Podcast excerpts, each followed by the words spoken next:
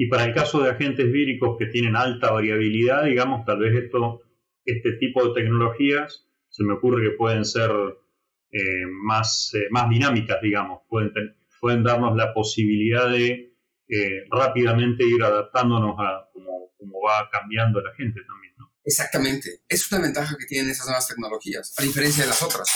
Por ejemplo, las, las vacunas a base de virus vivo modificado, pues no es tan fácil cambiarlas.